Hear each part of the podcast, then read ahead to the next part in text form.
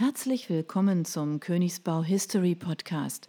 Heute geht es um das Jahr 1872. Es geht um Hochverrat, um Mrs. Satan, um Thomas Cook Son und das Metropolitan Museum of Art in New York.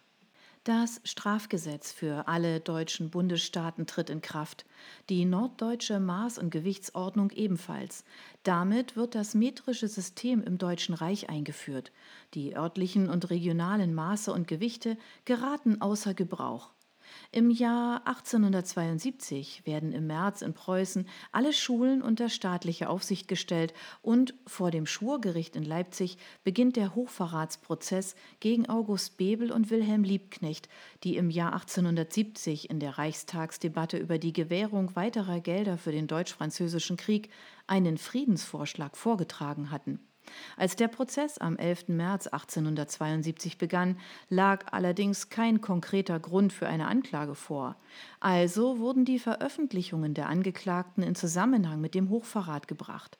Nach nur zwei Wochen erging das Urteil. Zwei Jahre Festungshaft. Der Nebeneffekt? Das kommunistische Manifest von Karl Marx das bis zu dem Zeitpunkt ein Großteil der Bevölkerung noch gar nicht kannte, das aber in das Gerichtsprotokoll aufgenommen worden war, erlebte ungewollt Werbung. Es konnte nun ganz legal und in großer Auflage publiziert werden. Im gesamten Deutschen Kaiserreich werden Niederlassungen des Ordens der Jesuiten durch das Jesuitengesetz verboten. Otto von Bismarck lässt sich aus Gesundheitsgründen bis auf weiteres vom Amt des preußischen Ministerpräsidenten entbinden. Sein Wunsch auf Entlassung wird abgelehnt. Die Frauenrechtlerin Victoria Woodhull kandidiert als erste Frau für die US-Präsidentschaft, obwohl Frauen kein Wahlrecht haben. Sie wurde als Mrs. Satan diffamiert. Aber der neue Gouverneur des US-Bundesstaates Louisiana wird der Afroamerikaner Pinckney Benton Stewart Pinchbeck, der erste in der Geschichte der USA.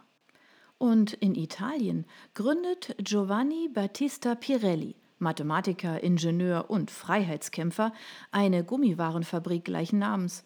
Die Belegschaft war damals noch sehr überschaubar. Man produzierte telegrafische Leitungen, Unterseekabel und Fahrradreifen. John G. Taylor erhält das erste Patent auf eine Achterbahn. Und 1872 wird die Tageszeitung The Boston Globe gegründet. Die erste Ausgabe erscheint am 4. März.